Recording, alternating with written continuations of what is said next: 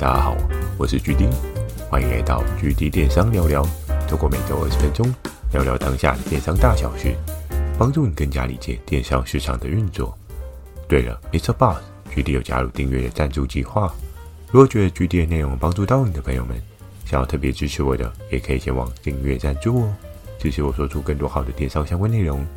如果想要询问的电商相关问题，可以在 Mr. Boss 留言板留言给我。懒得打字的话呢，Firstory 也有推出新的语音留言功能，期待大家可以给我更多不同的建议。好的，我们正式进入今天的主题。今天这一集呢，要来跟大家聊到的是，诶，在电商中标错价格的可怕性哦。举例我在电商的经历当中啊，有时候会看到有一些雷雷的合作伙伴，这个雷雷的合作伙伴呢，可能不见得是老板，也有。可能是窗口哦，那多半有不少的合作窗口啊，就是在上架之前，你可以看到不同人的调性哦。有的人可能很仔细的去看你的提案的懒人包，那有的人呢，可能就是诶很随意的，诶就问你说，诶那哪一个是代表什么意思？他就直接开始填写哦。所以啊，有时候在填写的过程当中，就会有一些。很可怕的事情发生，不好意思像今天这一集啊，要来跟大家讲到标错价格的可怕性哦。为什么标错价格是一件非常可怕的事情？如果你的价格标错的状况是标贵了呢，其实没有太大的问题。比如说像之前有看到有人分享在某一些平台，诶，他的那个机车，对不对？一台可能七万九的机车，诶，多了一个零，变成七十九万，哇，好贵啊！是。杜卡迪的机车吗？怎么会这么贵？对不对？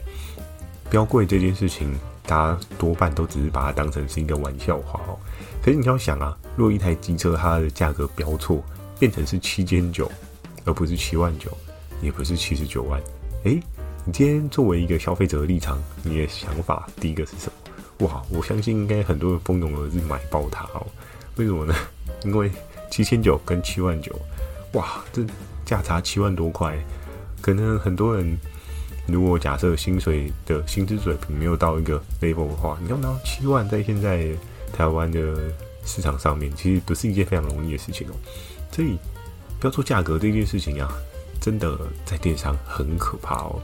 那一开始呢，要来跟大家聊到一个实例分享哦。这个实例呢，也是近期我在对应的板上看到人家讨论的哦，因为。举例我呢，有潜伏在各大平台的一些讨论板上面，然后我就看到有人分享，哇，又有人标错价。那标错价的过程当中呢，其实在很早之前，应该是说在我收到这个讯息之前哦，在前一晚我就有看到我的对过往那个好友，然后他在我们的聊天组群当中 po 说，哎，这个东西很便宜耶，就是大家赶快买啊，买爆它这样。那在一开始的想法，我第一个。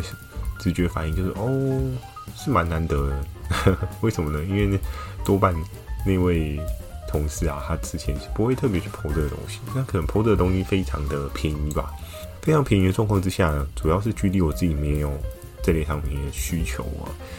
然后呢，这个商品是什么？我觉得也不跟他卖太久的关子哦。这商品是洗衣胶球，一日用品来讲的话，诶，你应该会很习惯。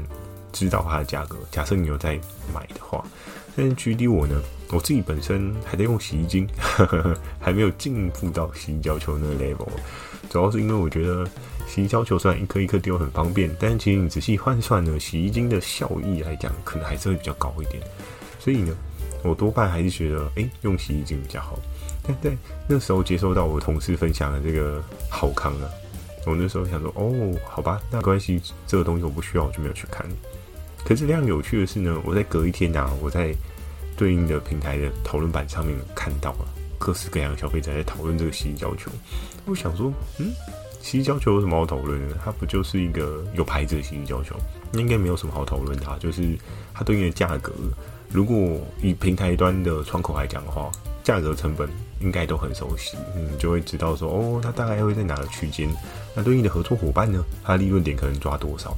通常像这种快销的日用品啊，那个利润点都不会到厚哦，因为他希望能够抽出一个爆量，他是用量去计价，所以他可能有时候是算一个 set 去评估它的成本哦，跟一般的销售单品比较不一样。很多销售单品，比如说像是居家日用品，我们可能就会去 setting 说，诶，我今天卖一 piece，我可能赚多少的利润。但是在这种快消品上面啊，他们的销售逻辑是，诶，我今天卖一个 set，而不是单品单包多少利润，它是一个 set 多少利润。那多半呢，它那个一个 set 出来的利润其实也是蛮可观的哦，因为可能就有点类似团购的概念，你去买一个比较大的 set 这样。所以啊，在那个时候我就想说，哦，既然有人会在讨论版特别讨论这个东西，其实这个东西虽然每年都有换新一代，但是我们大家可以知道是说换汤不换药，可能就换个口味啊，或者是说，诶，价格部分可能稍稍有些优惠，不至于到这样蜂拥而至吧？因为各大平台都有这个商品哦。所以在那个时候我就想说，哦，那可以看一下为什么会有这么多人讨论，是新的口味特别香，还是什么样的状况？于是啊，我点进去看之后，发现哇，有趣的事情来。怎么说呢？他们标错了价格哦。那标错的价格是怎么样？比如说，假设它这个东西单品单包啊，可能一包是两百七十九，但是它标到的是一组两百七十九。那一组是几包呢？一组是三包。所以你要想哦，原本一包的单价是两百七十九，然后它却标成是三包两百七十九。哇，天哪！买爆了，买喷了，对，尤其是日用品，如果有在用洗衣胶球，哇，嗯，囤就囤爆了，对不对？因为一定会变成是说，诶、那这个东西消费者一定会疯狂的买啊，因为原厂啊或者是水货啊都不可能有这样的利润点哦。你要想，突然成本折三折，诶、这个东西不是高利润商品，诶，它可能 maybe 动辄它 percentage 了不起就是十 percent 到二十 percent 之间哦，甚至还会更低哦。因为有时候在做疯狂的促销的时候，它可能要把它量体做起来，又或者是它要去它的库存的时候，那个状况是非常可怕的。所以在那时候看到讨论版，哇，各式各样的讨论贴文，然后还有一些对应的攻略版。怎么说呢？因为在当中啊，我有看到有一个非常有趣的讨论哦，就是每个人都在分享说，诶，他们也都知道标错价，但他们觉得，诶。以购买的条件来讲的话，就是需要履行购买的义务哦。在消基会的那个对应条例上面啊，多半你都可以去做一些个人的买卖权益的申请哦。因为你今天确实下订单，而这个订单也成立了，那他今天原本是一组的状况之下，他就应该要给你一组的货。那想必啊，应该很多人就手到囤了很多的货。那在这样的状况之下，就会变成是每个人有每个人。不同的状况哦，然后也有接收到不同的讯息，平台也蛮聪明的，就是地点的对应的应变处理措施哦。第一个呢，就是很简单，就是啊，不小心就是这个登录错误啊，那你是不是愿意直接退货？可能你退货的时候，这包胶球就送你啊，又或者是说，诶，他补贴一些对应的站上的折扣券啊，又或者是一些对应的点数给你这样子，这是最初阶的状况。啊，再更进阶一点呢，他可能就会跟你讲说，如果真的你有这个需求的话，我再补两包给你。比如说，假设你今天买了三组好了，三组的话三三九嘛，就是大概九包了。实际上，消费者可能收到的是好三包了，但是他多拿了两包。那以这样状况来讲的话，他是拿五包嘛？但是这样他有没有赚？他其实还是有赚，但是就是对于平台啊，对于合作伙伴端来讲的话。会赔比较少一点，但是非常有趣的是呢，诶，还有更深的哦，就是可能有一些人就会想说要弄小机会啊，去争取他的消费权益，所以就全部照合约上面提供给消费者的 case 哦，在每一个 case 的谈判过程当中啊，平台跟合作伙伴应该也是蛮烧脑的哦，就是尽可能的去说服。对应的消费者哦，因为以消费者来讲的话，是很嗜血，他会觉得我今天买到很便宜，好爽哦，对不对？一定大肆的跟朋友炫耀，哎，你知道吗？我买那袋洗胶球，对不对？竟然只要六十几块，怎么可能？对不对？一袋两百七十九块的新胶就变成只有大概六七十块的价格，所以一定在好友圈就各式各样的疯狂的发想啊。然后，当我。没有去追踪说他们后面最后处理的状况是什么，但是这件事情应该 蛮头痛的哦。以平台端的角色来讲的话，不管今天是平台的设定人员设定错误，还是说合作伙伴他自己设定错误，哇，这都是一个很可怕的事情哦。但是那个时候啊，非常有趣的事情是，我们可以从这个案例看到啊，哎，在台湾标错价是一件非常危险的事情。但是你今天你的对应的商品啊，它可能不是很有知名度的话，就平常流量没有很高，大家不会主动去找的话，maybe 还没有这么可怕。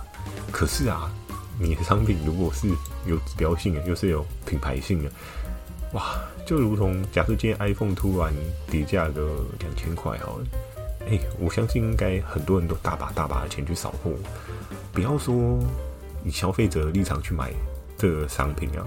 更有可能是呢，这些经销商就先买爆你，因为我们大家就知道经销商他的利润点是多少。那商人总是以利益为出发点嘛，他今天算一算，发现，诶、这笔商品，这笔交易很 A 猴啊，对不对？我的成本可以瞬间下滑了很多诶、我平常可能对应的原厂端只给我十 percent 的利润，我这样一下单之后，我利润多了十 percent，做不做？买不买？一定会买，一定会做。所以在电商。当中啊，标错价格这件事情也不是一两天的事情啊。当你标错价，就会有这样的风险哦。当然也是祝这个平台呵呵，希望他处理的还算顺利，因为感觉这个也是蛮大的事情哦。因为动辄不确定他们实际发生跟他们发现的时间点在什么时候，也不确定他们累积的销售数字有多少哇。如果是动辄五十万、一百万，诶，这真的是很可怕。到底是合作伙伴要认呢，还是说平台端要认呢？这又是另外一个问题哦。那既然刚刚跟大家分享到的是线上最近的实力，也不免俗的也跟大家讲一下。我们来讲一下线下。线下其实在今年啊，又看到一些很猛的 case，比如说像是飞机票标错价格，不知道有没有听众朋友去抢对应的飞机票，然后还有饭店秒杀的部分。其实这件事情啊，我觉得。标错价格，不管是在线上或线下，哎、那个传播效应都很强哦，强到一个爆炸。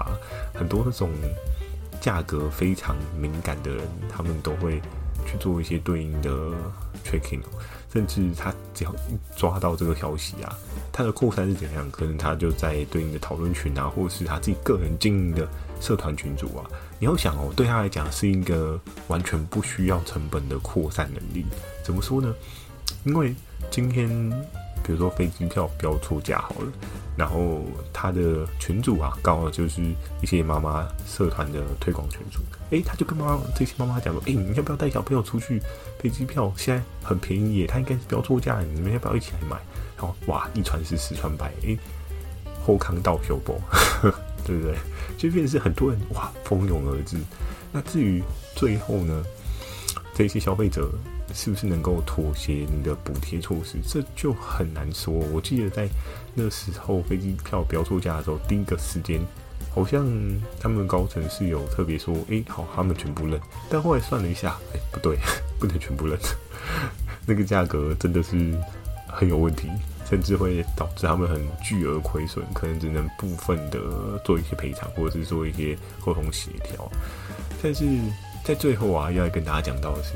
你如果真的遇到这个问题啊，要妥协还是不认账？我觉得某个层面来讲的话，看你想要用什么样的心态去经营。你今天如果是短线，你可能对你的事业体没有很 care，你对你的公司的声誉没有很 care 的话，那多半我觉得应该会有一些人会选择不认账。但是呢，如果假设你是长远的想要经营的一间公司啊。或者是说你今天想要经营的 branding 啊，这件事情呢，可能就要想一些更好的方式哦。因为你不认账这件事情啊，诶，有可能会登上媒体，呵呵，也很有可能会被某些消费者记得。但他在市面上就会有一些，就会有一些不良的传播声音哦。那到最后啊，对你来讲真的是好的吗？你可能这笔损失没有损失到，可是你会有后面的口碑效应的问题哦。就是很多人会觉得，哦，你今天做错了，你自己不认，这间商店的这间合作伙伴的状况并不是很好，又或者是这间平台哦，买的过程当中就会有些疑虑，信心指数就会下滑，然后对你的购买信任感也会稍微打折扣一点。当我们知道时间就是良药，时间可以冲淡一切，可是。诶，有时候登上一些新闻啊，或者是登上一些版面啊，又或者是有些当事者帮你做一些负面传播啊，这些事情都是会触及在对应的人的身上哦。但是如果你妥协啊，我觉得假设你今天不是真的负值很严重的状况，可以考虑妥协去做一些口碑，当做是一些行销的费用哦。但是这一件事情呢，你还是要稍微拿捏一下，诶，这个负担是不是 OK 的？因为有时候，如果你可以扛得起这样的错误啊，诶，也很有可能你在市场上就会有一些正面的声音。所以你要看口碑呢，还是你要看短期的利益？这件事情就非常值得去做一些思考哦。我个人是觉得，如果假设你有一些空闲的资金，就是有一些行销预算。不小心做错这件事情，诶，可是你却也引发了大量的人来关注你的时候，当然这些人可能是非常价格敏感的人啊，对你来讲，未来生意是不是真的有帮助，有待查考。